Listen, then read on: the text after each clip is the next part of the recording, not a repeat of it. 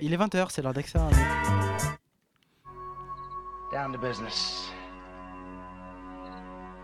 I got my wild cherry diet Pepsi, and uh, I got my blackjack gum here, and I got that feeling. Mm, yeah, that familiar feeling that something rank is going down out there. Oui, non, non, vous ne vous trompez pas, il s'agit bien d'une apostrophe. hein. Voilà, je m'adresse à vous, chers spectateurs. Don't ever feed him after midnight. She's! Alive!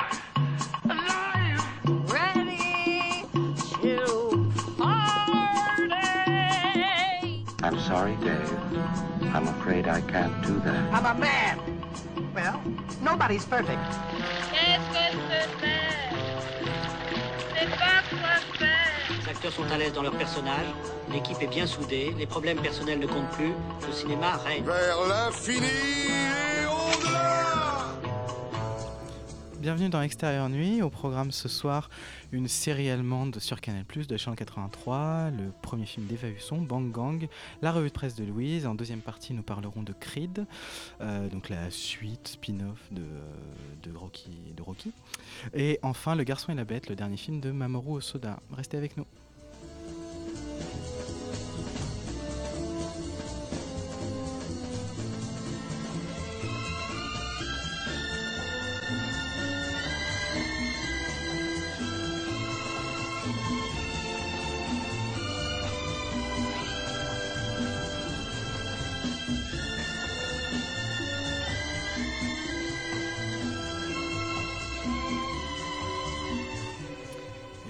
Propose d'écouter tout de suite euh, la bande-annonce de la nouvelle série euh, qui passe sur Canal+, actuellement, Deutschland 83.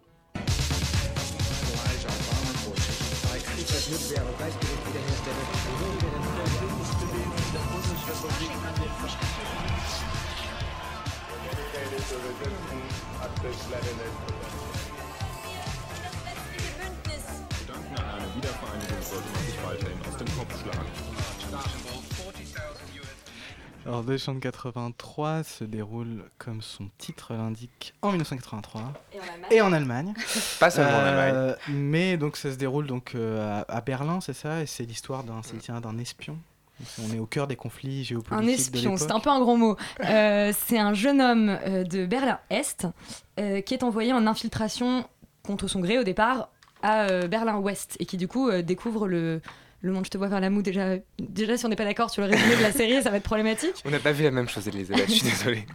Non, c'est une, c'est une série en fait donc de, de Anna et Jorg Winger qui sont un couple de scénaristes allemands à qui on devait déjà une, une série qui s'appelait Generation War qui sortie en 2013 et qui, qui racontait le le destin de cinq jeunes amis dans le Berlin nazi des, de 1941 et finalement Deutschland 83 serait presque un spin-off de euh, Generation Noir dans laquelle donc du coup on suit le personnage de Martin rebaptisé Moritz euh, à l'ouest Euh, et donc c'est une, une série en 8 épisodes et euh, alors tu on présente ça comme une série d'espionnage. En fait, c'est pas vraiment une série d'espionnage. C'est certes une série qui est, qui est très bien documentée. Je sais que ils, ont un certain nombre de consultants sur, et d'historiens qui, veillent sur la série. Mais en fait, c'est moins ça qu'un récit initiatique. C'est presque en fait un teen movie sur, euh, sur fond de, de- guerre froide. On a, on a, on pas tant que ça la volonté de s'inscrire dans le réel. Finalement, c'est vraiment un univers euh, très pop, rétro, mais volontairement euh, rétro cool. Et, ce qui est intéressant, c'est justement donc la, confrontation de ces deux Allemagnes, parce que ça permet aux personnages en fait de euh, développer deux personnalités différentes de chaque côté du mur. Euh, à Berlin-Est, il, est un, un jeune homme presque un peu fifi sa maman, euh, fiancé à une jeune fille qui est enceinte de lui, euh, très très propre. Et à Berlin-Ouest, en découvrant donc la, la comment expliquer, la, le monde consumériste en fait dans lequel euh, dans lequel vit euh, Berlin-Ouest, euh, il se découvre du coup une, une- presque une autre personnalité dans laquelle il peut devenir euh, une sorte de, de- Et de- d'autres nanas, du coup. voilà, un, Voilà. un héros de fiction et en fait il peut euh, voilà Pour plus comme de euh, plaisir. voilà avoir euh, beaucoup de jeunes filles en même temps et découvrir qu'il a en fait une sexualité euh, débridée. D'ailleurs, il se fiance à une autre jeune fille à Berlin-Ouest, ce qui Mm. n'est pas très correct. Ça fait un peu penser à la- au moment dans Goodbye Lenin où il passe de, à Berlin-Ouest et le premier truc qu'il voit en fait c'est un film porno. Effectivement, on peut penser à ça. Là, c'est moins trash, c'est pas un film porno qui découvre, c'est des Stan Smith et des, et des barres chocolatées, mais, euh, mais c'est un peu la même idée. Et, euh, et c'est assez intéressant. Je sais pas si tu veux en dire un mot avant que. Oui, alors déjà pour oui. préciser, ça ne se passe pas seulement à Berlin-Est, à Berlin-Ouest. Il y a une grande partie de l'intrigue, du moins la première partie de la série qui se passe aussi au siège de l'OTAN à Bruxelles. Mhm. Effectivement. Euh, et, et dans une base militaire, parce qu'en fait, c'est prim- primordialement là qu'il est affecté euh, quand il passe à l'ouest, près de Bonn. Il y a toute Mhm. une partie de l'intrigue qui se passe dans les environs de Bonn. C'est assez intéressant parce qu'on découvre d'autres aspects qui sont pas seulement en lien avec le contexte même de la guerre froide, qui est effectivement très précis. Ça se passe non seulement en 1983, mais plus exactement en novembre 83, donc c'est quand même très resserré comme temporalité. Mhm. Pendant la crise des Pershing, c'est-à-dire ce moment où, en fait, où tout le monde en Europe pensait que les États-Unis voulaient mettre des missiles en Allemagne de l'Ouest pour pouvoir toucher euh, l'URSS plus facilement.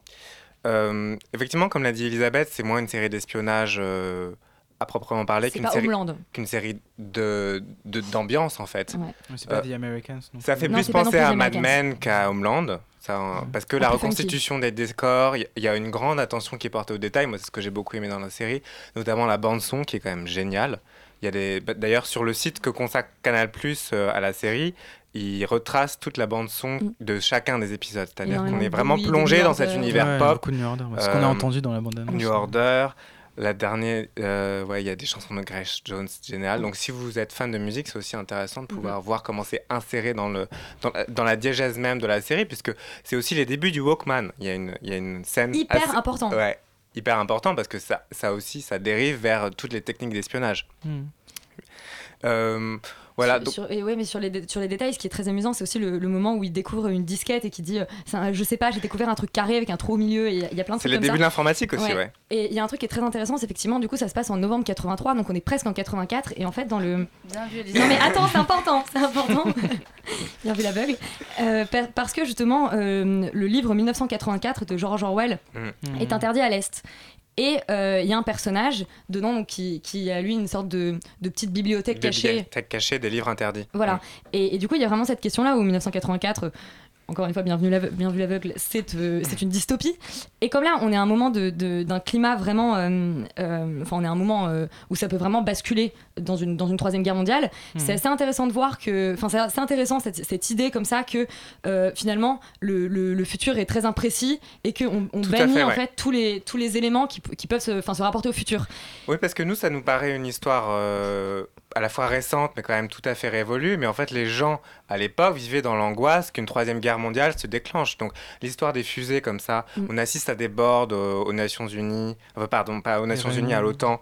euh, à l'ouest et on assiste aussi à des boards dans les services secrets euh, à l'est qui sont situés à Berlin-Est. D'ailleurs, ça a été tourné en partie au musée de la Stasi, qui, était, qui, est, qui est actuellement le musée de la Stasi, mais qui est l'ancien siège de la Stasi à l'Est. Donc il y a aussi quand même un certain vérisme dans la mise en scène. Et on est, on est à la fois au cœur de ces enjeux géopolitiques et en même temps au cœur d'une société qui ne sait pas où elle va. Ça, Enfin, de- plus exactement de deux sociétés, puisqu'on a ce deux points de vue qui sont quand même euh, apportés par ce personnage qui traverse de façon assez fluide d'ailleurs. Je ne pensais pas que c'était euh, possible à ce point-là de, de traverser Ouais, l'Est et l'Ouest et d'avoir ces deux points de vue qui se confrontent euh, et en même temps qui les gens savaient plus ou moins comment était la vie de l'autre côté. Donc euh, c'est pas deux mondes non plus qui sont complètement euh, Bah, je- ouais, justement, ce qui, est, ce qui est assez intéressant, c'est que quand je, parlais, dans la quand, série. je, quand je faisais le parallèle avec Gener- Generation War, justement, là, on, on a aussi, alors bien sûr, on est, on est beaucoup avec ce personnage-là, mais en fait, on a quand même plus, plusieurs euh, jeunes personnes dont on suit le destin, Ouais. dont euh, un dont justement la fiancée de, euh, de Martine qui elle est, et donc est à Berlin Est Mm. est une, une, une communiste qui est vraiment euh, euh, assez radicale enfin de plus en plus embrigadée Oui, et de complètement plus dans en plus radicale dans ses idées, du régime. Ouais. Effectivement, on suit une, une jeune fille qui est, qui est une hippie. Enfin, oui, c'est. Oui, en fait, c'est une jeune fille qui est la, une fille d'un général auprès duquel est affecté euh, le personnage principal de la série, Mhm. ou est donc Mhm. infiltré au sein de l'armée ouest-allemande. Euh, ce général-là a deux enfants, une fille qui est donc ouais, post-hippie, c'est-à-dire qu'elle vit dans une, ce qu'on appelle en Allemagne une commune. De toute façon, Ouais. ces habitats communautaires expérimentaux dans les années Mhm. 80, dans lesquels vont fleurir ensuite tout ce que les revendications extrémistes, euh, euh, Rote Armee Fraction, tout ça, le. Mhm. Gabriel euh, Manoff. Euh, donc on est aussi plongé dans ce genre d'ambiance-là, un peu en marge de la série, mais ça joue quand même un rôle dans la reconstitution euh, Mhm. de l'histoire. Il y a aussi le fils de ce général-là, donc le frère de cette euh, fille qui est euh, homosexuel, et on est confronté à des, à des, disons, des idées ou des pistes qui sont aussi intéressantes du point de vue sociologique. Et- et d'ailleurs, c'est les débuts du sida, euh, etc. ah, c'est ça, voilà, c'est ça. Le- la, la série s'oriente vers ça euh, à la fin, c'est-à-dire euh, le fait que on suit une génération qui essaye un peu, qui est un peu gênée vis-à-vis de, de son passé, c'est-à-dire que quand même ce, ce jeune homme dit un moment à, à- à son, à son père, mais en fait t'es, enfin, t'es toujours un nazi. Il y a cette idée-là, et en même temps on a du Oui. coup cet avenir complètement incertain. Et ça c'est assez intéressant euh, pour observer une, c'est ça une génération qui ne sait pas où elle va, et c'est, vraiment, je trouve que c'est une, c'est une super série, c'est une série donc qui va être diffusée, sur- qui a été diffusée sur Sur Sundance Sundance TV TV, ouais. et qui est actuellement sur Canal+, et, euh, et qui potentiellement aura une saison Eh 2. oui, est-ce que je voulais demander, est-ce qu'il y aura Et une euh, suite du coup, j'ai entendu qu'il y aurait potentiellement une saison 2, mais alors je ne sais pas très bien ce que, ce que pourra raconter cette saison 2. Est-ce que ce sera, je ce sera un autre moment de crise ou, ou est-ce que ça continuera sur ce... Un moment de dégel, tu veux dire? Oui, bah non, mais par exemple, euh, bah, par exemple, est-ce que ce sera, je sais pas, est-ce que ce sera, je sais pas, 89 ou. euh, Peut-être, Parce que la, série mais visiblement vise plus le portrait de l'Allemagne, Oui. enfin des contradictions de l'Allemagne que que celui d'un moment de la guerre froide. Non, enfin, oui, oui non. Bah, il- c'est-à-dire en que fait, il l'utilise à des fins. euh, c'est un prisme. Ouais, voilà, c'est Oui, ça. c'est ça, voilà, d'accord. C'est un pré... enfin, c'est pas... non, un moment on peut pas dire que ça soit un Non, c'est prétexte. pas un prétexte. Ouais. Mais parce que l'événement est quand même traité sur Ouais, 8 épisodes de ouais. façon assez large et assez Mhm. précise. Mais ça pourrait peut-être dériver sur, euh, sur ce qu'on a pu voir récemment au cinéma dans un autre genre qui est une jeunesse allemande, c'est-à-dire la revendication de tous ces personnages qui sont très jeunes dans la série et qui peut-être vont grandir et vont arriver à des ça, revendications politiques très, très, euh, très plus voir ça radicales. Ça serait assez euh, intéressant parce qu'en fait, le- la série euh, semé les graines idéologiques de tout ça. Mhm. Donc ça serait intéressant que dans la saison 2, s'il y en a une, on développe ça. Et moi, ce que j'aime beaucoup aussi dans la série, d'ailleurs, il y a une- un artiste du Guardian qui est entièrement consacré à ça, c'est quand même le, le styling des, des personnes. Parce que pour nous, aujourd'hui, euh, enfin, je veux dire le look, quoi. Ouais. La mode, c'est génial. Est- C'est les, c'est- Ah ouais. c'est- c'est les, je sais pas, c'est une série de fétichistes de, de, de vêtements, De normes euh, de corps. objets.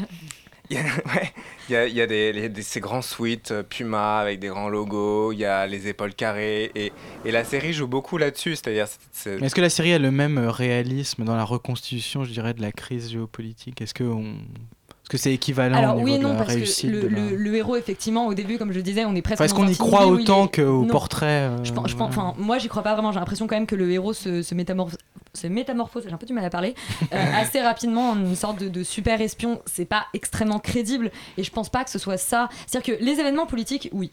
Parce Ouais. que on, a toujours, on a quand même beaucoup donc cette télé, cette télé Mm. en couleur d'ailleurs, qui nous, nous informe. On a, on a des, on a des archives, on a, on a beaucoup Ouais. de choses comme ça. Mais après, le, le, c'est-à-dire les, les coulisses de ça, le, le parcours lui-même du personnage est, à mon avis, pas foncièrement réaliste. Mais c'est pas très grave. Euh, ouais, il y a des gens qui meurent très rapidement.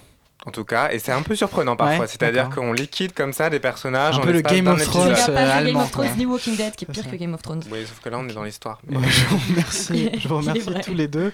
On écoute maintenant la bande-annonce de Bang Gang d'Eva Husson.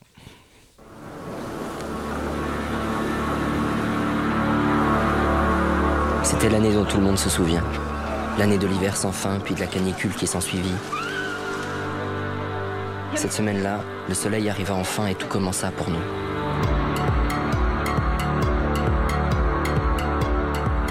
Ça vous dit de venir chiller à la maison cet après-midi L'après-midi, tout est permis. On était tout seul ici Ouais, ma mère, elle est partie au Maroc pour 9 mois. Elle, elle est moche. Ah, toi, t'es bonne. T'es sexy. Donc, C'était un extrait de la bande-annonce de Bang Gang de Eva Husson. Euh, on est avec Elisabeth pour en parler.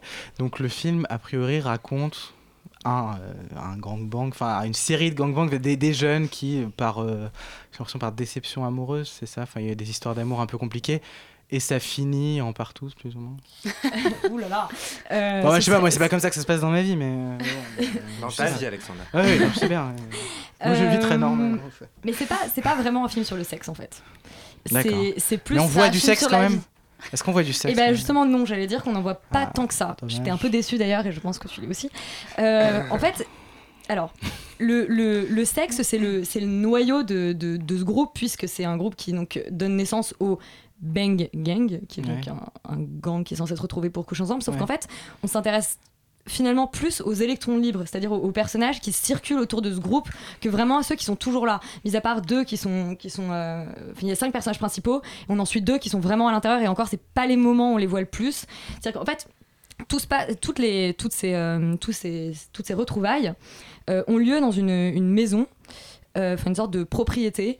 On n'arrive pas très bien d'ailleurs, c'est censé se passer à Biarritz, mais on n'arrive pas très bien à déterminer où c'est, c'est-à-dire qu'on a l'impression que c'est au, au milieu de nulle part, que c'est presque su- surréaliste. Mhm. Et en fait, euh, on suit les, les personnages qui, qui viennent dans cette propriété, mais on les suit aussi énormément en dehors dans leur, euh, dans leur parcours. Et c'est, Mhm. en fait, c'est un film de personnages. C'est, Ouais. un- c'est vraiment un film de personnages. Et, euh, et les Et jeux qui sont-ils alors Alors justement, qui sont-ils? Alors, on en suit cinq. Ouais. Euh, on commence. tous euh, la même bande d'amis? Eh ben justement, oui et non. C'est là où je disais que c'est des électrons libres. Mhm. C'est-à-dire que c'est c'est des personnages qui sont. Le, le- le film est intéressant là-dessus parce que on, on, va toujours d'un personnage vers l'autre. C'est-à-dire qu'on commence avec euh, Gabriel, qui est un jeune homme qui est un peu l'artiste sensible, qui est vraiment l'outsider du groupe. Et, on commence le film sur lui, on commence le film sur sa voix off. Sauf qu'on le- perd tout de suite après, et qu'ensuite on s'intéresse au personnage de Laetitia, qui est un peu une sorte de petite fraudeuse avec une voix romérienne que plein de gens trouvaient insupportable, mais que moi j'ai trouvé super. euh, qui, elle, euh, n'a pas de sexualité au départ. Et, surtout, et en fait propose Elle est vierge. elle ça est vierge, voilà. Euh, Ouh là là. Elle propose à et elle, elle propose à une jeune fille qui s'appelle Georges euh, de l'emmener en scooter à une soirée et en fait. Mais tout, les jeunes tout filles est qui comme ça. s'appellent Georges, ça n'existe plus. Non mais non mais ça, ça a une fonction, ça a une fonction ce, Euh, ce j'essaye de- prénom masculin. Enfin, on y reviendra peut-être. Est-ce que ça a une fonction ce prénom masculin Enfin, Je pense, je pense qu'on pourra en dire beaucoup de choses. Moi, ça m'intéresse pas énormément. Euh, bon, je vais revenir à ce que Parle-nous je de ce qui t'intéresse. Voilà, je vais vous parler de ce qui m'intéresse. Ce qui m'intéresse, c'est que justement les jeux sexuels restent assez hors champ. Euh, à mon avis, c'est pas par euh, puritanisme ou par gêne, c'est juste parce qu'en fait, c'est pas ce qui les intéresse. Ce qui les intéresse, c'est justement le, le fait qu'il y ait des, des sortes de déplacements, c'est-à-dire que chaque personnage va de l'un à l'autre. Ça se passe énormément dans la rue, on a énormément de scènes de skate, de vélo, de, de, de voitures, et, et ça crée comme ça des, des- des connexions entre les personnages. Et, et ça, personnellement, ça m'intéresse beaucoup. Et, et le, et en fait, ce qui est intéressant, c'est que le, le film s'appelle Bang Gang, mais il s'appelle Bang Gang, une histoire d'amour moderne. Et en fait, euh, la- l'amour dans le film se raconte de la même manière. C'est-à-dire que les, les personnages qui finalement, je vais pas spoiler, mais finissent ensemble, entre guillemets, si on pourrait Mhm. parler comme ça, Ouais, Euh, tu peux spoiler. sont finalement des, des personnages qui Ah, euh, ne font pendant pas. le film presque que s'observer, se croiser et n'ont aucun lien entre eux jusqu'à la fin. Et ça, je trouve ça, je trouve ça finalement assez, euh, assez intéressant et surtout assez original. Et le, et le truc, à mon avis, qui fait que ce film est, enfin, m'a en tout cas passionné, c'est le traitement qui est réservé à Biarritz. Ça se passe à Biarritz, sauf que c'est pas le Biarritz qu'on connaît, c'est une sorte de, de lieu complètement, euh, complètement surréaliste. On sait même pas vraiment. on- on- pff, c'est censé, à mon avis, ça se passe en 2015, mais on, ça pourrait, s'il y avait pas les réseaux sociaux, on pourrait très bien dire que c'est un, ça pourrait être un film futuriste en fait. Euh, et on a comme ça donc une sorte d'énorme canicule, mais on a presque l'impression que c'est l'apocalypse. Et on a euh, des trains qui déraillent en permanence. On entend sans cesse à la radio que des trains déraillent. Donc il y a comme ça une sorte de, parfum d'apocalypse qui est assez intéressant et, de, voir justement ces, personnages. On sait, ils font que déambuler là-dedans, c'est intéressant. Et je me suis presque dit, tu vois, que si ça avait été un film américain, ça aurait été un film qui aurait été fait à Détroit. C'est-à-dire que c'est c'est un film qui rappelle euh, The Myth of the American Sleepover, qui pourrait presque rappeler It Follows. Sauf que. euh, là où, là où, à mon avis, le film, alors c'est à la fois le plus gros risque qu'il prend et c'est à la fois réussi ou pas, c'est que il ne, il ne punit jamais ses personnages. C'est ce qu'il détache d'un Larry Clark, mais c'est, à mon avis, ce qui est. Bon, j'ai plus le temps, mais ce qui est. Ce qui est un peu dommage, c'est-à-dire que la, la fin se termine un peu en queue de poisson et, Ouais. et du c'est coup, c'est pas, c'est pas, c'est pas le, c'est pas la, la nouvelle Sofia Coppola française. Eh, Mais moi, je pense pas du tout. Non, non, non. C'est plutôt. c'est qui se plutôt- détache de ces des, des Merci, modèles qu'on lui a assignés. Ce serait plutôt un, un- un- un Larry Clark euh, féminin et, et- et- et comme je disais, euh, sans la, sans Mais la sans notion cul, de du coup. condamna- que- sans la notion de condamnation. Il y a un peu de cul quand même, euh, mais il n'y a pas la notion de condamnation et c'est ça ce qui m'a intéressé, c'est qu'on on- on n'est pas comme ça dans une, une société qui condamne les personnages. Mmh, Vous voyez, du cul c'est mauvais. Ok, eh ben, merci beaucoup euh, Elisabeth. On passe à la revue de presse de Louise. Salut Louise. Bonsoir. Alors, euh, vous n'êtes pas sans savoir que la toile euh, s'est enflammée pour, euh, pour le débat qui a fait rage à Hollywood ces derniers jours à cause de l'absence de personnes noires sélectionnées et nominées aux Oscars de la euh, de, l'année 2016 Euh, et cela avait déjà été le cas l'année dernière en 2015. Euh, un article de Valentin Ecriche du 19 janvier paru dans Libération, un autre de Julien Gester le 24 janvier ont, ont retracé euh, dans les grandes lignes euh, les, raisons de, cette, euh, de euh, de levée de bouclier. Et vous avez sans doute entendu aussi parler des polémiques relatives à Charlotte Rampling et et, euh, et- et comment elle s'appelle. Elle a vraiment pas été maligne. Et également Julie Delpy. Euh, sachez que Roche Dizem, euh, dans un entretien à Télérama la semaine dernière, a, euh, a donné son, comment dire, a, a soutenu cette, euh, cette initiative et que Omar Sy, dans un grand entretien à, Téléra- dans- à Télérama dans la, de la semaine qui vient, du, donc dans le Télérama daté du 27 janvier, Parce sortent soutient chocolat tous aussi, les exactement. Dont on ne parlera sans doute pas. mais- dont on ne parlera peut-être pas, sans Voilà. doute pas, parce que ça a quand même Désolé, pas l'air très mais bien. on en parle, là. Mais là, voilà, je vous en parle maintenant. Enfin, toujours est-il que dans, dans ces deux, euh, dans ces deux entretiens, euh, Roche Dizem et Omar Sy euh, évoquent euh, cette polémique et euh, soutiennent, euh, le, soutiennent le, le boycott. Tout ça pour vous dire que je ne vais pas vous parler euh, finalement de la polémique des Oscars, puisque je vais vous parler, je vais vous parler d'un d'un white trash. Donc, euh, donc voilà, on parle encore des blancs, je- j'en suis, j'en suis navrée. Euh, diffusé eux le sur. problème, hein, Bah oui. le dire. Tueur blanc là. Oui, là c'est un tueur blanc. Enfin, on ne sait pas si c'est un tueur et un violeur. Je vais vous raconter tout ça. Diffusé sur Netflix, donc c'est un article pardon euh, de Jessica Gourdon qui est une correspondante à New York et qui a écrit pour euh, pour Libération. Euh, diffusé sur Netflix, Making a Murderer, qui suit le parcours de Stephen Avery, emprisonné pendant 18 ans pour viol avant d'être innocenté puis accusé d'un autre crime, suscite aux États-Unis Oui, un emballement hein. sans précédent. Oui, c'est-à-dire qu'il est il est assez laid. Mais enfin On bon, c'est pas voilà, l'habit ne fait pas le moine. Depuis sa mise en ligne sur Netflix le 18 décembre, ce documentaire en 10 épisodes obsède les États-Unis et suscite des milliers de réactions dans la presse et sur Internet. Une portée exceptionnelle qui dépasse le cercle des amateurs de séries policières, car au-delà d'un fait divers spectaculaire, c'est une histoire de l'Amérique que propose ce docu, un questionnement de son système de justice criminelle et du sort qu'il réserve aux plus pauvres. Pas de voix off, pas de reconstitution avec des acteurs, les 10 épisodes d'une heure en moyenne utilisent essentiellement des interviews, des enregistrements de conversations téléphoniques et de longues séquences tournées en salle d'audience. Making a Murderer raconte l'odyssée judiciaire de Stephen Avery, un homme du Wisconsin qui travaille dans la casse automobile familiale dans un comté rural à 300 km au nord de Chicago. La série montre cette Amérique que l'on voit rarement à la télé, une famille white trash peu éduquée, vivant à la marge de la société, où pauvreté, obésité, violence et alcoolisme sont des ingrédients de la vie. Fin, fin 1985, Stephen Avery, 22 ans, père de quatre enfants et qui avait déjà à son actif quelques démêlés avec la police locale, est condamné pour, le viol d'une femme alors qu'il clame son innocence. En 2003, des analyses ADN permettent de le tirer d'affaire et de condamner le vrai violeur qui reconnaît les faits. Son histoire très médiatisée devient un cas d'école en matière d'erreur judiciaire et du rôle que peuvent, que peuvent jouer les analyses ADN après une condamnation. Stephen Avery est libéré après avoir passé 18 ans derrière les barreaux et entame alors des procédures pour obtenir réparation de cet immense préjudice.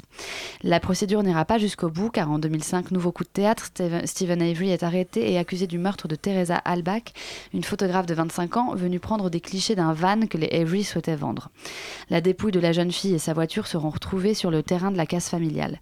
Tout semble incriminer Stephen Avery. Son neveu de 16 ans, Brendan Dassey, est également arrêté pour complicité de meurtre et participation au viol de la jeune femme. Les deux hommes sont condamnés à la prison à vie, avec pour Brendan Dassey possibilité de libération en 2048.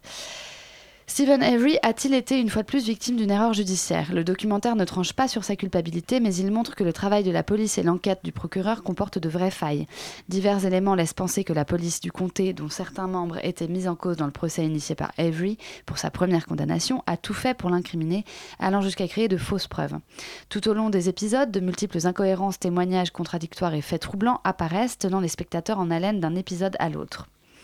Dans son canapé, chacun devient juré de l'affaire. La conversation se poursuit sur Internet. Les théories sur le rôle de chaque protagoniste enflamment les réseaux sociaux, en particulier Reddit qui dispose d'un forum. Comme pour Serial, certains euh, fans vont jus- jusqu'à refaire l'enquête. Ils analysent les documents judiciaires disponibles en ligne, reconstituent les faits, réinterprètent des photos ou des extraits audio de conversations téléphoniques, notamment des suspects. On avait toujours espéré que les spectateurs s'impliqueraient, mais on ne pensait pas que les gens deviendraient des détectives amateurs, s'étonne la réalisatrice Laura Ricciardi, interrogée sur le, site de Daily Beast. Je pense que c'est le reflet de notre époque, mais quand certains se focalisent sur un seul individu, on voudrait simplement appeler à beaucoup de précautions. Une partie des problèmes que nous observons découle de jugements incroyablement hâtifs. Et les membres des forces de l'ordre ne sont pas les seuls à pouvoir commettre ces erreurs. La presse continue elle aussi d'enquêter et de donner la parole aux personnages. Chaque semaine apporte son lot de rebondissements. Le 5 janvier dernier, le procureur Ken Kratz, interrogé par le New York Times, a dénoncé un documentaire biaisé, affirmant que certains éléments accablants pour Avery avaient été laissés de côté. Le 6 janvier, le journal On Milwaukee révélait quelques qu'un des jurés travaillait en tant que bénévole pour la police du comté, où est aussi employé son fils et où règne un vaste sentiment anti-Avery. Le 13 janvier, l'ex-fiancée d'Avery déclarait dans une émission de télé qu'elle croyait en sa culpabilité, euh, relatant divers épisodes de violences conjugales qu'elle aurait subies. Le lendemain, on apprenait que le suspect avait déposé un nouvel appel auprès de la Cour de justice du Wisconsin. L'histoire est loin d'être close et les deux réalisatrices restent très impliquées, tournent toujours des séquences et s'entretiennent régulièrement avec Avery par téléphone. Depuis sa prison. Euh, on peut, euh, voilà, donc euh, je je, je, je vais pas vous lire la, toute la, totalité de l'article, mais ce qui est très intéressant, c'est de voir que, euh, en fait, ce documentaire a suscité une vague de réactions sans précédent, au point que une pétition a été signée par les, par, par des téléspectateurs, signée par 450 000 personnes et qui a été envoyée à la Maison Blanche pour pour gracier Avery. Bon, il s'avère que c'est un crime qui n'est pas un crime fédéral, donc la Maison Blanche ne peut rien y faire, mais voilà, c'est vraiment un documentaire qui a suscité euh, bien des réactions et vous pouvez le voir sur Netflix France. Euh, voilà, donc il y a 10 épisodes d'environ une heure. Making a Murderer. Exactement, ça s'appelle Making a Murderer. Très bien. Et ben, on écoute en hommage au film de Eva Husson une chanson dans laquelle on entend le mot bang, ce que j'ai trouvé de Ah mieux. bah bravo. C'est Gelidon de T-Rex.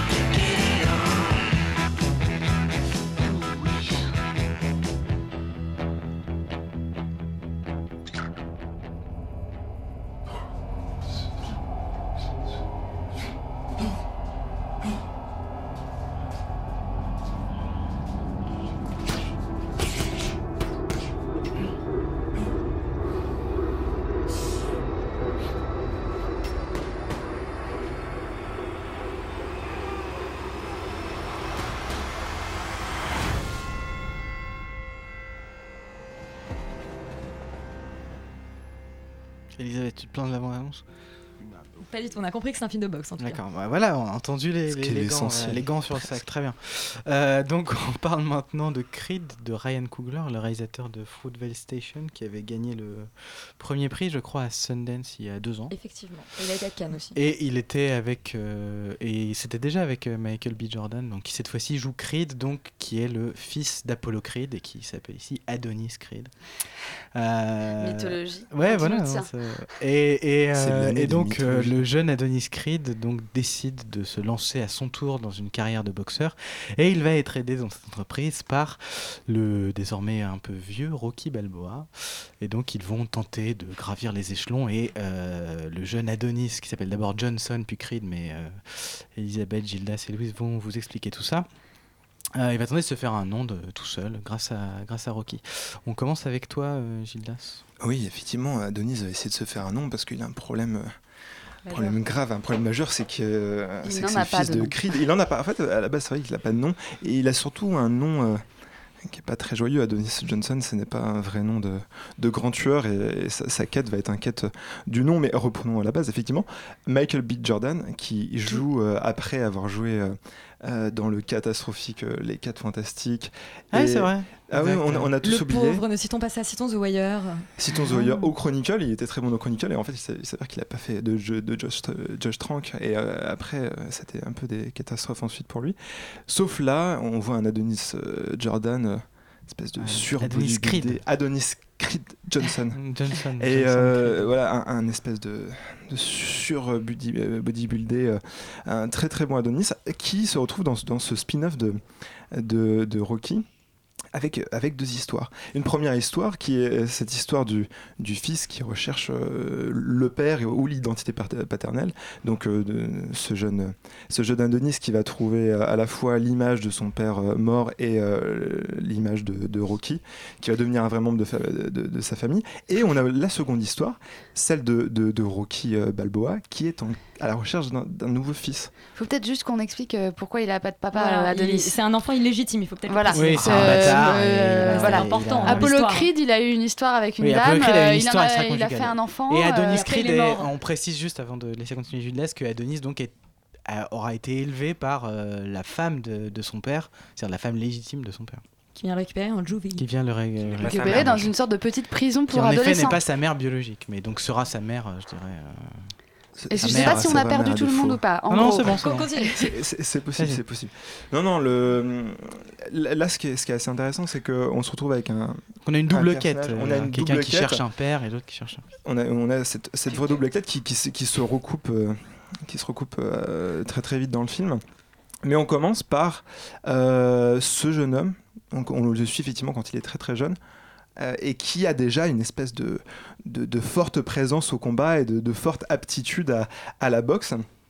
Et on le retrouve euh, quelques années plus tard, alors qu'il est déjà un fier jeune homme, faire des combats au Mexique, euh, dans des espèces de, de taudis comme ça, et des, combats clandestins.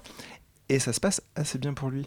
Ça se passe même très Bah, Il y, a- y y très peu d'obstacles dans le film d'ailleurs. Enfin, le, le- le- le parcours du personnage est quand même, euh, si on se cantonne à la stricte carrière de boxeur de, de- de- d'Adonis, c'est un film dans lequel il n'y a euh, a aucun accro ré- ré- réellement. Enfin, je veux dire, les accros sont, dirais, intérieurs, ils sont psychologiques, ils sont pas tant. euh, c'est un, un film, mais comme euh, pas mal de films, je trouve, américains de ces dernières années. Enfin, je pense à, je sais pas, si on prend un film comme euh, que ce soit NWA qui était sur le sur un groupe de rap ou qu'on prenne Jersey Boys qui était bon. Voilà, moi je trouve que le la boxe dans ce film a un rôle un peu un peu particulier, mais même un peu secondaire. Je sais pas ce que tu en penses, Elisabeth. Euh, alors effectivement, c'est vrai que la, la, la boxe, si on, si on veut, si on voit le film pour euh, le, le simple fait que c'est un film de combat, je pense qu'on on risque d'être un petit peu, on, on peut être un peu déçu. Mais ce qui était déjà le cas de, de plusieurs des Rocky, enfin en tout cas le premier. Après évidemment c'est devenu un gros blockbuster de, de boxe avec le temps, mais les premiers c'était pas ça. Euh, moi ce que je trouve intéressant c'est que effectivement c'est de nouveau un retour. On a eu des retours très réussis. On a eu Mad Max, on a eu Star Wars, moins réussi. On a eu Jurassic World, catastrophique. On a eu Terminator Genesis. Et, et ce qui est intéressant c'est que T'es assez forte sur les retours quand même. Isabelle. et ouais. Et ce qui est Tu intéressant- masterises le retour. Boum.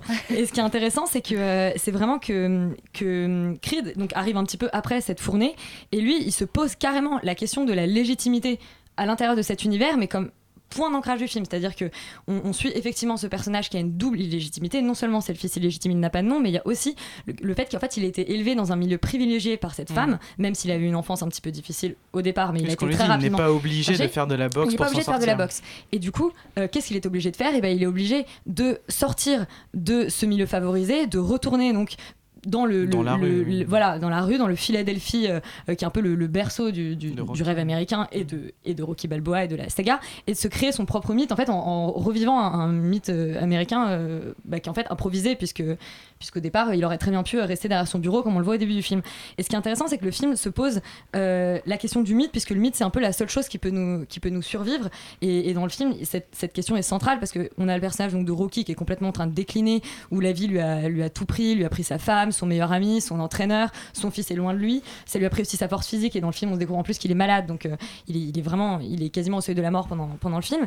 Euh, on a euh, une histoire d'amour avec une jeune fille qui est musicienne, qui dit que, que la musique, c'est la seule chose qui la rend vivante. Et elle, elle est en train de perdre Louis. Et l'opposant principal de- d'Adonis Creed pendant le film, c'est un personnage qui doit livrer son dernier combat avant de partir en prison parce que lui, justement, il a, il a pas réussi à, se, enfin, à- à contrôler Et- son tempérament. Mais lui, justement, c'est aussi un personnage, le personnage de, je sais plus comment il s'appelle, Conlan. Conlan. Pretty C'est justement le personnage, l'archétype du boxeur qui s'en est sorti par la boxe, c'est-à-dire ouais. qui se battait dans la rue visiblement, puis qu'il a à, à tuer quelqu'un. C'est ça Non, crois, il a pas tué, Non, il il a, il été pris, il a été pris avec, euh, Oh. oui, euh, et puis il a été pris avec une arme. On a retrouvé ouais. une arme sur Mhm. lui. Euh, et donc lui, c'est typiquement le fils de Docker, etc. Ils le disent dans, dans leur conférence de presse commune. Euh, Conlan, c'est l'archétype du boxeur qui s'en est sorti et c'est l'archétype du personnage de film social. Ce qui est pas mal dans le film, je trouve, c'est que ce personnage, il est suivi du début à la fin. Il arrive très très vite, Conlan, Mhm. dans le film, et il est suivi. euh, Enfin, euh, il y a quand même le, le- au niveau de la, de la construction des personnages, je trouve que le, le film est pas mal parce que bon, on sent bien que cette idée de mettre, de- de- d'insérer Adonis Creed, euh, de lui donner y compris un nom mythologique, etc. C'est une manière bon de poursuivre un peu artificielle. C'est-à-dire, on se dit bah on, on a demandé à Coogler, euh, t'as quoi comme idée pour euh, pour euh, C'est pas pour- comme ça que ça s'est passé. Enfin, hein. je- j'en sais rien, mais je veux dire, mais en tout cas, peu importe comment ça s'est passé réellement. Ah, c'est important. Non, bah, non, pas- non, pas- non, parce que non, parce que on, on voit bien qu'il f- il- il- il fallait bien trouver un motif pour continuer cette série et à la fois euh, lui donner un film. Enfin, donc on, on trouve un fils à, à, à ce type, mais je veux dire, mais en même temps, on le prend, on le construit euh, ex nihilo, c'est-à-dire que le la construction du personnage est reprise euh, de fond en comble. C'est Mm. vraiment, euh, c'est un film dans lequel il y a une énorme attention à la construction d'un personnage, du personnage, et on retrouve cette attention en miroir chez d'autres personnages secondaires qui eux-mêmes sont suivis pendant tout le film. Il n'y a aucun personnage qui débarque. euh, le seul personnage qui a, qui a un vrai background, je dirais, euh, c'est Rocky, c'est-à-dire qu'il n'a plus besoin d'être présenté. C'est le seul qui n'est pas construit dans le film et qui reste un bloc un peu, etc. Et donc, où là, on s'intéresse plus au jeu de Stallone, etc. Moi, je trouve qu'il est, relativement fin dans le film. Ah oui. Mais sinon, euh, mais sinon le, le- le- le- c'est pas mal que ce personnage de Conlan apparaisse en filigrane pendant tout le film. Et que le film de Coogler n'est pas, n'est pas un film social, c'est pas un film qui parle euh, de l'ascension euh, d'un type qui n'avait rien, etc. Là, on parle d'un type qui a déjà tout, euh, qui a déjà la totalité du truc. Moi, ce que je trouve pas mal, justement, tu parlais de l'identité, Gildas, c'est que c'est un film qui est toujours un peu à côté de ça. C'est-à-dire, c'est un film qui, euh, euh, c'est un film qui construit un personnage qui n'est jamais dans l'identification ni euh, à Rocky, Ouais. ni au père. Et il essaie, bon, euh, c'est vraiment euh, scénarisé de manière euh, très claire dans le film au début, quand il dit Je m'appelle Johnson et je veux me faire un nom en tant que Johnson, et euh, je suis pas Creed. Et d'ailleurs, un des enjeux de la première partie du film, c'est de cacher le fait que Johnson est en réalité Creed, notamment auprès- aux yeux du grand public pour que pour que euh, le, type soit tranquille et qu'il ne soit pas encore. jugé pour ce qu'il n'est pas. Euh, mais de toute façon, ça- euh, évidemment, ce, ce truc-là ratera complètement, puisque Conlan le rappellera à plusieurs reprises lors de leur fameuse conférence de presse d'avant Et- dernier combat. Et justement, le, le personnage ne, se- ne cesse de justifier sur son nom. Et ce qui est assez marrant, c'est que dans le film, en fait, il n'est quasiment jamais appelé par le même prénom qui s'appelle Adonis. Mais dans le film, on cesse de l'appeler, euh, enfin, on cesse de l'appeler Donny, Don, Dee, Hollywood. Mm. Il, il a mille noms et ça, c'est assez. Oui, la mythologie, le, le- le nom lui est Et- complètement enlevé. Et, d'ailleurs, même ouais. Creed, ce nom-là, est justement purement un nom. C'est-à-dire que, euh, dans le fond, euh, les choses sont quand même beaucoup plus importantes dans le film que le nom. C'est-à-dire, le nom est, est presque une sorte de, je dirais pas un MacGuffin, mais c'est un truc comme ça qui qu'on transporte, je veux dire, le, le- Ah, nom, le nom nom fiche, en fait. à égalité avec Johnson. D'ailleurs, dans le dernier combat, il porte un short qui euh, Ouais. à l'avant Creed et à, à l'arrière Johnson. Euh, bon, avant de revenir là-dessus, on écoute Louise qui, euh, Qui est pas un- peu moins convaincue par le Non, film, mais tu crois. disais, Alexandre, que ça n'est pas un film social. euh, je pense que c'est assez vrai. toutefois, je trouve qu'il y a une hypothèse, une hypothèse sociologique de départ qui me dérange un peu, moi, euh, où euh, on voit un petit gamin euh, donc dans un, dans un, dans une sorte oui, de prison pour centre de mineurs. redressement pour mineurs, ouais, ouais. voilà. Euh, et puis euh, ça coupe. Ça c'est ça c'est la, le, premier, la première, première séquence scène, du ouais. film, la première scène. Euh, cette, cette veuve, donc la femme du père d'Adonis, arrive et lui dit Est-ce que tu veux que je te prenne sous mon aile et que tu deviennes mon fils adoptif parce que tu vas pas moisir ici et, euh, et, donc, et, et la scène d'après, on le voit euh, 15 ans plus tard en train de monter sur un ring. Et Mhm. moi j'ai l'impression que c'est un peu une manière de dire euh, bon bah euh, t'étais une mauvaise graine au départ et puis de toute façon euh, on aura beau te, te donner euh, te donner tout ce dont tu as besoin euh, tu, retour- tu retourneras toujours à ce que t'es initialement une espèce de, de, de mec qui Mais- veut qui Bah, veut taper quoi. et moi enfin Ça, c'est parce qu'il est le fils de son père, c'est pas parce que c'est un oui mais je, oui mais Ouais, je crois que c'est- pas je mais- mais je crois que- mais dérange un peu justement- là-dedans. Justement, il y, a une réplique par rapport à ça, il y a une réplique qui est pas mal avant de passer la, la parole à Gildas.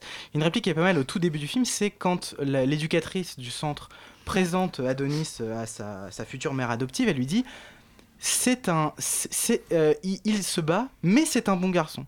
Et je, trouve que le film, pendant tout le film, sera travaillé en fait cette euh, atténuation de la contradiction. C'est-à-dire qu'en fait, il n'y a pas de contradiction entre le fait qu'il se batte et que ce soit un bon garçon. Mm. C'est, il y a l'idée pendant tout le film que finalement, on construit l'idée que les bons garçons se battent et que on est et que justement euh, la, la violence, en effet, les combats de boxe au Mexique sont bien plus violents que ceux aux États-Unis puisqu'ils sont illégaux, qu'ils sont moins encadrés, ils ont moins de règles, etc. Mais ça, c'est, un peu accessoire.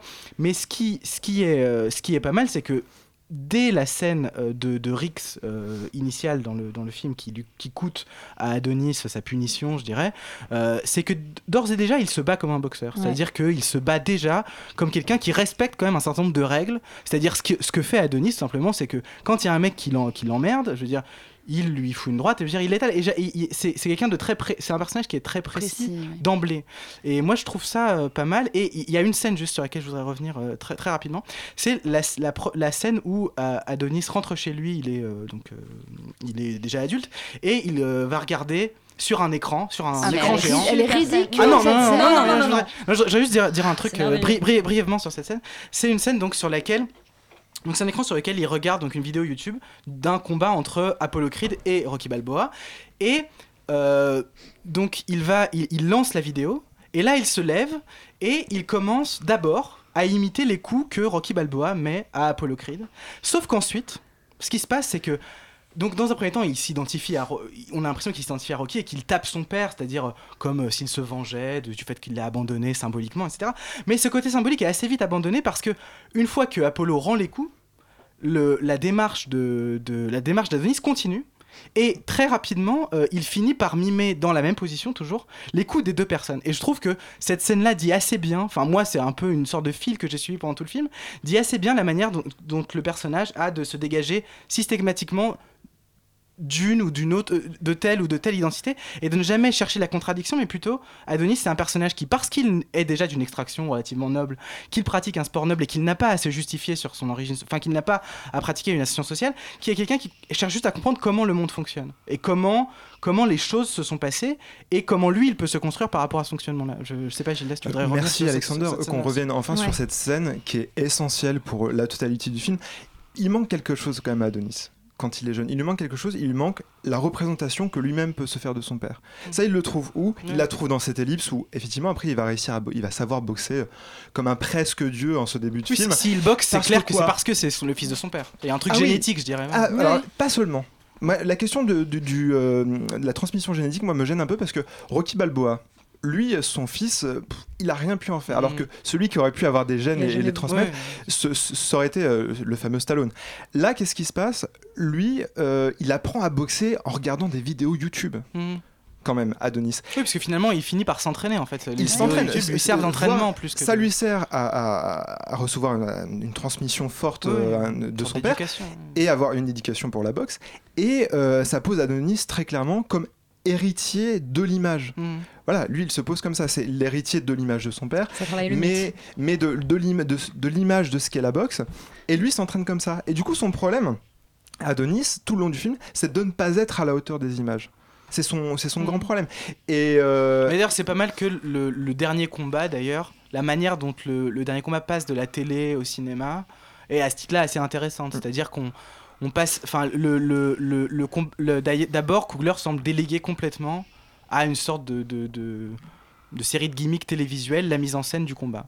Alors même que le premier combat vraiment important du personnage Super plan séquence. euh, est, un, per- donc, est un, com- un truc en plan séquence où, on, où on- à chaque fois on change de point de vue, mais et, en fait le point de vue ne respecte pas du tout la logique du combat. C'est-à-dire on ne suit pas le point de vue de celui qui domine, de celui qui subit. En tout cas, la cohérence du point de vue adopté dans ce combat-là n'est pas à chercher du côté de la logique, euh, je dirais, de supériorité ou d'infériorité. Elle est complètement dans la construction d'un personnage un peu en creux, c'est-à-dire euh, vraiment une manière de montrer un personnage qui se comporte sur un ring comme dans la vie, c'est-à-dire que de la manière dont il se déplace, dont il interagit avec son environnement, etc. J'ai vraiment l'impression que le premier combat n'est pas du tout filmé comme un combat, je dirais. euh, on ne s'intéresse pas en réalité au, au premier combat. Euh, Sans doute parce qu'on sait qu'il va le gagner, et sans doute parce que même on connaît l'issue du dernier. Et on sait qu'il va le perdre. Et parce qu'il n'est pas encore dans l'incarnation. Hmm. Ce qui fait que le dernier combat est le dernier combat et qu'en fait c'est une victoire Oui, pour que là, lui. le personnage est c'est construit qu'il déjà. parvient Comme à incarner. premier Rocky, pour le coup. Et Absolument, c'est qu'il parvient à incarner d'un côté l'image de son père, de l'autre côté l'image de Rocky. Et c'est ce que disent très bien les, jeux, enfin, le- les, commenta- les commentateurs, Mm. qui est qu'il met les coups en haut comme son père, il met les coups en bas euh, comme Rocky. Ouais, ouais. Et quand il incarne ça, il réussit. Il réussit à quoi? Il réussit à à être une image qui, ré- qui va résister au temps, qui va, qui va se retrouver sur le mur du restaurant de Rocky de Balboa. Lui, ce qu'il veut, c'est devenir une image. Mm. Absolument. Un jour, merci tous les trois. Un dernier mot, Louise, peut-être? Euh, non, pas Non, sur- non, non. Bon. non, mais sur- non, non, mais ce que je veux dire, c'est que sur, sur, euh, sur la scène dont, dont tu parlais au tout début, où, où donc, effectivement, euh, euh, on voit, euh, on voit euh, par-dessus euh, par-dessus Adonis Oui. la projection Oui, oui. de- d'un- d'un d'un- d'un combat. Mhm.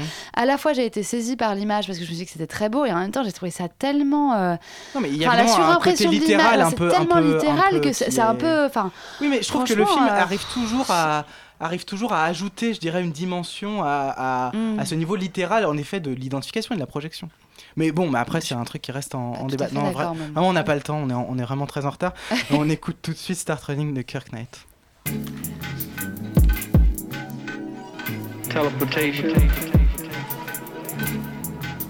transmolecularization, or better still, Yeah. Yeah. teleport the whole planet here through music. I hit the ground and start running. I hit the ground and start running. I hit the ground and start running. I hit the ground and start running. I hit the ground and start running. I hit the ground and start running. I hit the ground and start running. I hit the ground and start running. Crash landed, hit the ground so hard I hardly speak. No talking about my origin, leading my hunger like Victor Orbean. If all of my acts of kindness are unseen, being the light at the end of the tunnel, beam me up, Scotty, parallel next to a dream. Watch me fly back to orbit when I do what's not done. Look how far I've come, I'm never looking back. Looking where my eyes can see. I'm in a rush against time to add my legend to the map and see where these particular themes lead. Like a synth in perfect key. Locked down by the can't get out of my system with no assistance. We as individuals always pitch with pinnacles. It's not rap no more. This that Negro fucking spiritual, that astrophysical. In that instant, stars are born with that instinct. We just press the mic, record, and let it run. Let it run. Let it. And let it run, let that shit run. I'm on track like Venus and Flytrap. This funk you will feel that after dark pack. If you ever smoke like me, and that's a fact, I hit it running. I hit it running. I hit the ground running. Hit the ground and start running. I hit the ground and start running. I hit the ground and start. Don't ever look at evil. Just get back to your people. Sometimes villain is the hero. Sometimes heroes are the zeros. Don't trust no one. Don't trust no one. Don't listen to no one. Don't listen to no one. Let life pass you by. Pass you by. Just trust your gut. It's all you got. Don't trust no one. Don't trust no one. Don't listen to no one. Don't Don't let life pass you by.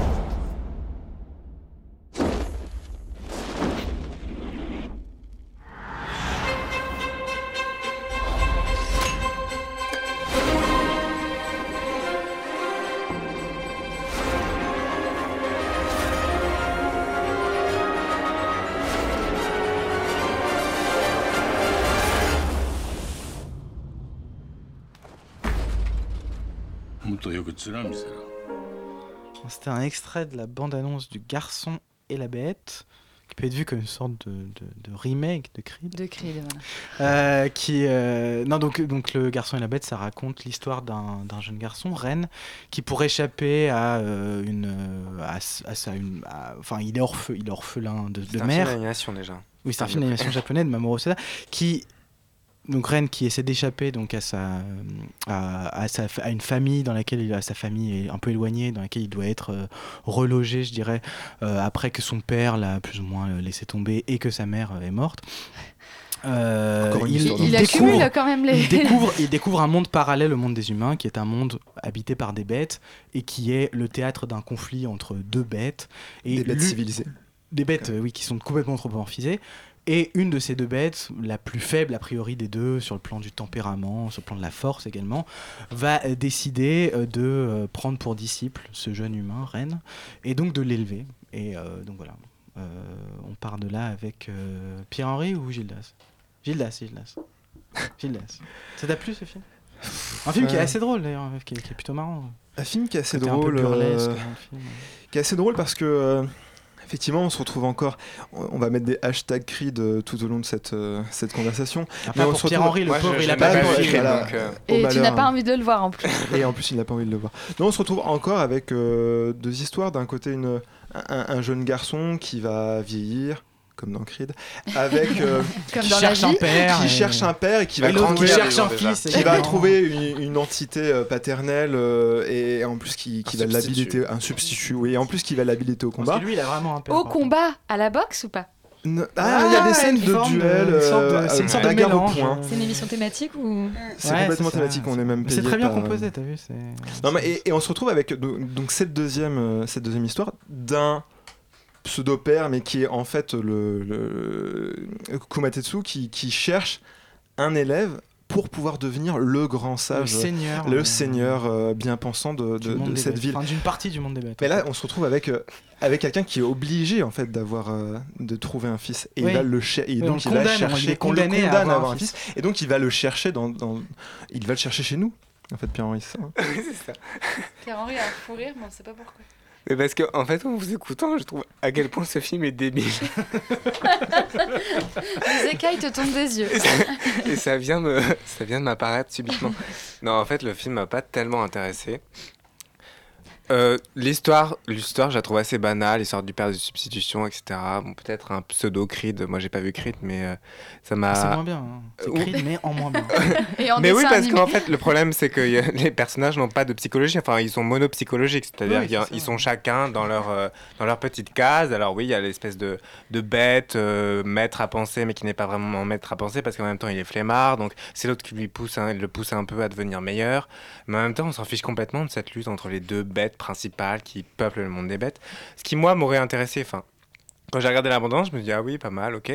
Euh, L'histoire d'un monde, par, enfin d'un- j'y vais. Bon. d'un gamin qui vient du monde des de humains, qui arrive dans un, qui arrive dans un. ça commence souvent comme ça, vous savez, ça commence souvent sur Allociné. Vas-y. Et parfois ça se termine sur Allociné, malheureusement.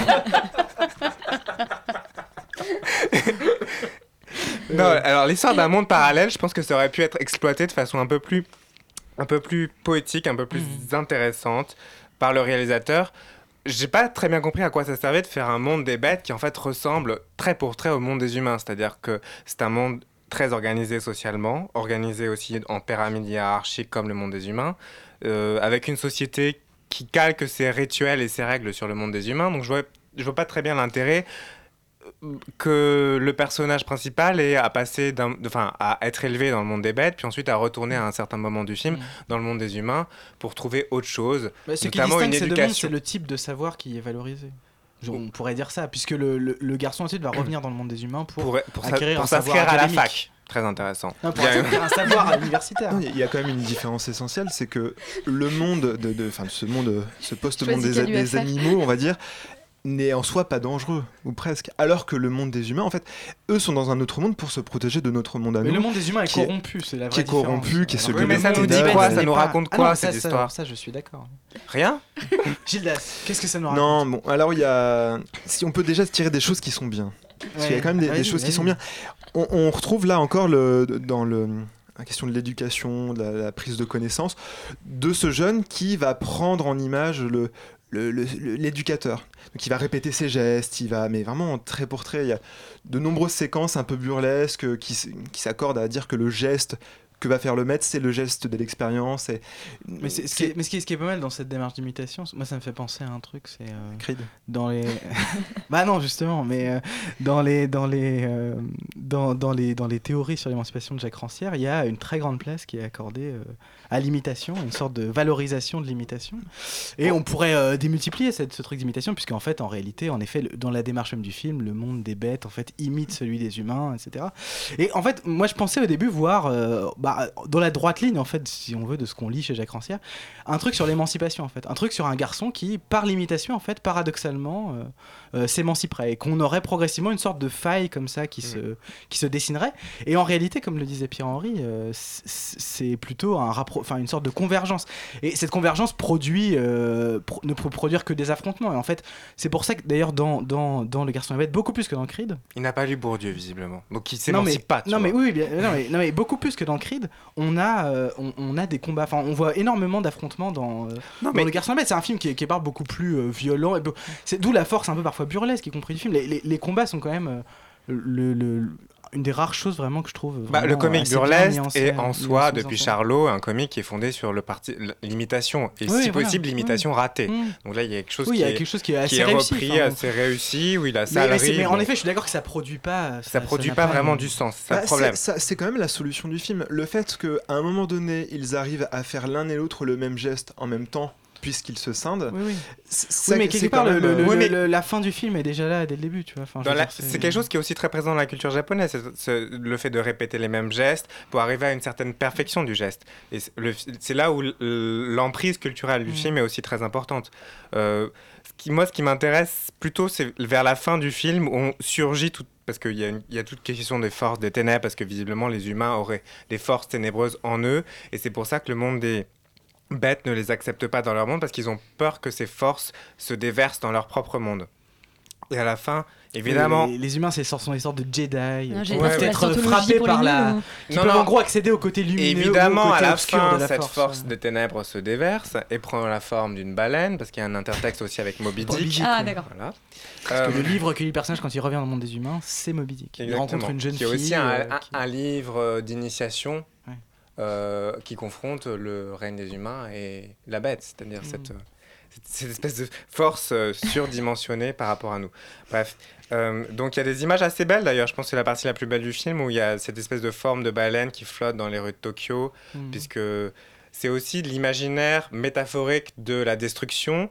euh, et de la catastrophe qui hante, qui hante la société japonaise depuis enfin la société japonaise euh, dans sa réalité et le cinéma japonais depuis euh, des figures comme Godzilla etc qu'on revoit surgir enfin moi j'ai pensé à ça en voyant la fin du film cette espèce de catastrophisme euh, qui est quand même très très présent dans cette culture là et dans et dans les films qui ont pu être produits. Mais le, mais le, registre imitatif du film, bon, qui fait un peu sa force au début, je trouve. Bon, voilà, enfin, ça lui donne un peu de volume.